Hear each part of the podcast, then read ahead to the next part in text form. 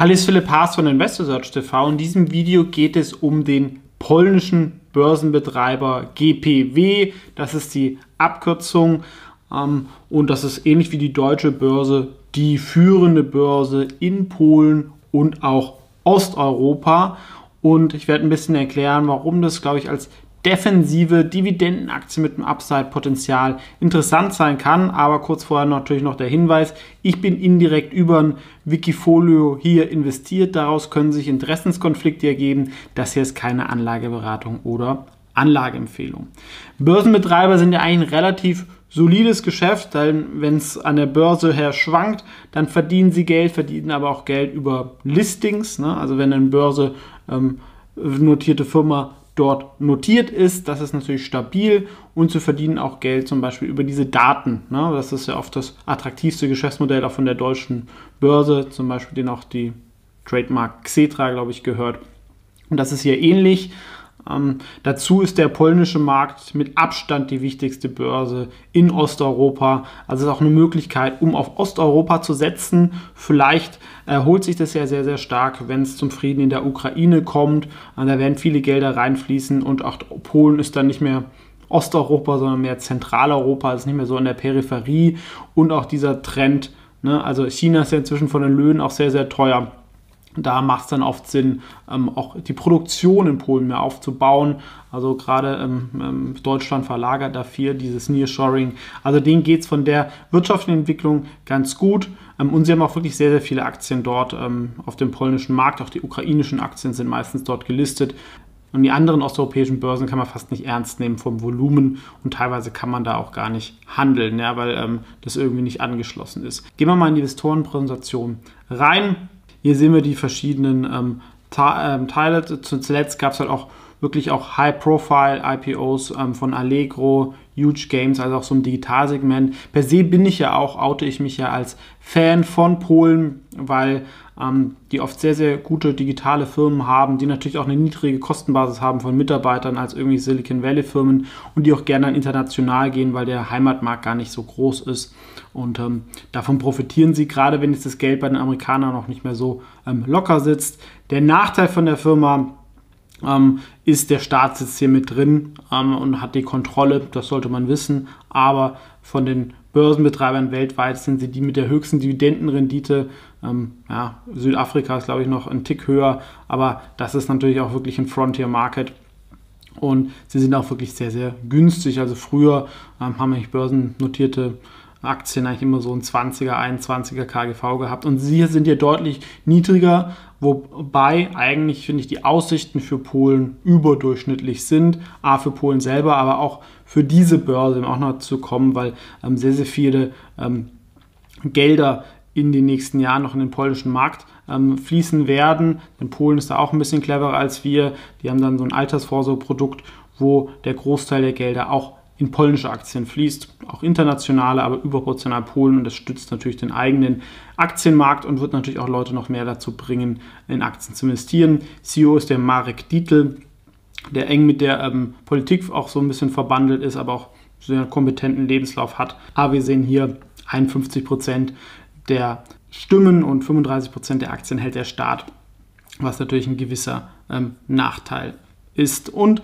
aktuell wurde natürlich auch weniger gehandelt ähm, und trotzdem ist die Bewertung relativ niedrig. Also wenn die Leute wieder mehr handeln, ihr merkt es ja selber, dieser Boom von 21, wenn sowas mal wieder ähnlich kommt, ähm, dann verdienen sie auch wieder mehr, wobei halt viele Geschäftsmodelle halt auch ähm, sehr defensiv sind. Sie haben sehr viel Derivate auch im Rohstoffbereich mit ähm, Gas und ähm, Strom und Futures. Das ist noch ein bisschen, sag ich mal, ähm, solider, also hängt weniger am Gesamtmarkt, aber 35 Prozent der Umsätze ähm, sind im Aktienbereich. Hier sehen wir Elektrizität, Natural Gas.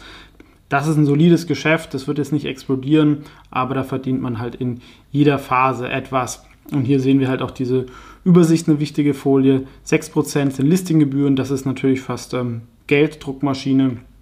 Dann gibt es Mitgliedschaften ähm, dass man da mit ähm, handeln kann, ja, wie der Sitz an der Börse in New York. Der größte Teil, 32 Prozent, ist ähm, Aktienhandel, Derivate und Anleihen unbedeutend, dann Rohstoffe noch wichtig und was ähnlich wie auch bei der deutschen Börse halt dieses Abwechslungsgeschäft von Trades, ähm, was so 17% ausmacht. Und ähm, was hier noch rechts drüben ist, ähm, auch sehr, sehr attraktiv, das Thema Marktdaten mit ähm, immerhin 15%. Ähm, und die Aktie ist so ein solider Wachstumscase. Ja, es ist eine Dividendenaktie, ähm, aber wo es doch einen strukturellen Rückenwind gibt, auch sei es von Inflation, so Themen. Im puren Aktienhandel kann man wahrscheinlich ein bisschen Preisdruck, aber das hat man da ausgeglichen durch so Wachstumssachen wie das Clearing, durch Market Data und solche Themen. Und man muss ja auch sagen, die letzten 10, 15 Jahre waren ja keine guten Aktienjahre eigentlich so in Osteuropa. Da gab es ja auch einen ordentlichen Boom so bis zur Finanzkrise. Und von diesem Aktienboom in den USA haben die nicht so viel gesehen.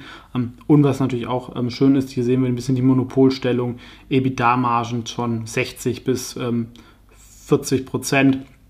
Im Mittel sollte es so auf über 50 Prozent rauslaufen, was natürlich auch eine sehr, sehr hohe Netto-Profitabilität von 15 Prozent hat. Also die Rule of 40 wird ja auch erfüllt, wenn ich hier irgendwie 50 Prozent EBITDA-Marge und 5 Prozent Wachstum habe. Und das Wachstum kann auch eher halt nochmal zunehmen in Zukunft ähm, aus den genannten Gründen, wenn Osteuropa neu entdeckt wird, wenn die Gelder da reinfließen, wenn mehr IPOs kommen. Also ähnlich wie bei uns handeln die Leute da auch mehr oder mit den Brokern. Und selbst wenn es nicht kommt, kriege ich halt eine Dividendenrendite von 7,5 Prozent. Ja, was auch über den erhöhten äh, Zinsen ist. Hier nochmal die starke Marktstellung von der GPW, also die bulgarische ähm, Börse ist ähm, dreimal kleiner, wird auch nochmal weniger gehandelt. Also wenn ich irgendwie ähm, ernst genommen werden möchte, dann macht es Sinn, auch in Polen zu handeln. Selbst irgendwie, sag ich mal, professionelle Fonds tut man sich irgendwie schwer, glaube ich, außerhalb von Polen da angeschlossen zu sein. Also ich in Polen äh, kann der Fonds Haas Investor Innovation zum Beispiel kaufen. Bei diesen anderen Börsen ist das schon deutlich schwieriger. Ja gut, Wien geht auch. Und ähm, das lohnt sich dann oft gar nicht. Und da hat man natürlich auch oft schon einen Bewertungsupside, wenn man dann in Polen gelistet ist, in so einem kleinen Land. Dazu, Polen hat sich ja gut entwickelt vom Wachstum, wie schon auch gesagt, und äh, sollte so langsam ähm, auch die Top 6 in Europa ähm, dazugehören. Ne, das dann irgendwann ähm, auch als Repräsentant von Osteuropa. Ähm, das sind dann so die sechs wichtigen Staaten in der EU. Und vielleicht gibt es ja auch nochmal irgendwann einen Politikwechsel. Hier sehen wir noch, es gibt wirklich viele Listings mit fast 1000 Firmen mit dem Wachstumsmarkt. Also das ist auch, ähm, da ist dann Spaß dabei zum Handeln ähm, und das führt natürlich auch zu guten Listinggebühren und ähm, ermöglicht halt auch, dass Firmen von ganz klein auf dann irgendwo ganz nach oben gezogen werden. Also der Wachstumsmarkt in Deutschland, irgendwie Scale, ist deutlich kleiner, was auch ein Zeichen ist, wo wir auch mal wieder den Anschluss verloren haben. Und das hier ist auch noch eine sehr interessante Folie, das ist dieses PPK. Und da sehen wir, über dieses Vorsorgeprodukt ähm, werden die nächsten Jahre halt Milliarden Slotty, nicht Euro, zusätzlich in den Aktienmarkt ähm, fließen. Das wird sich auch noch weiter steigern. Und das ist natürlich auch eine zusätzliche Unterstützung für diese Aktien auf der einen Seite, aber natürlich auch, wenn ich automatisch so ein bisschen zum Aktiensparen gezwungen werde, dann werde ich vielleicht auch mal privat mal mehr machen, wenn die Kurse steigern. Also das hilft auch noch. Das ist dann also so vom Fazit.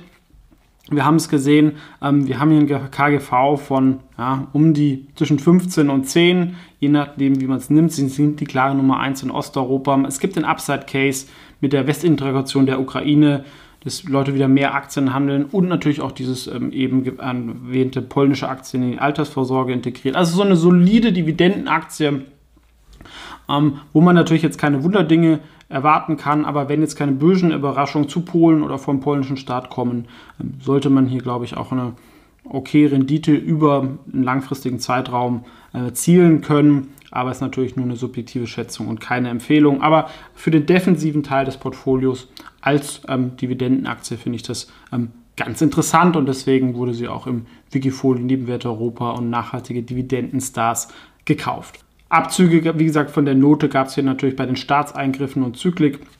Ansonsten halt ähm, wirklich solide ähm, Noten, vor allem halt bei den Margen und der, auch der Marktstellung ähm, top und Wettbewerb gibt es halt in Polen und Osteuropa hier auch nicht so viel. Es sind halt schon so Monopole, an denen man sich hier beteiligen kann. Was eure Meinung dazu? Gerne kommentieren. Ansonsten vielen Dank fürs Zuschauen und bis zum nächsten Mal.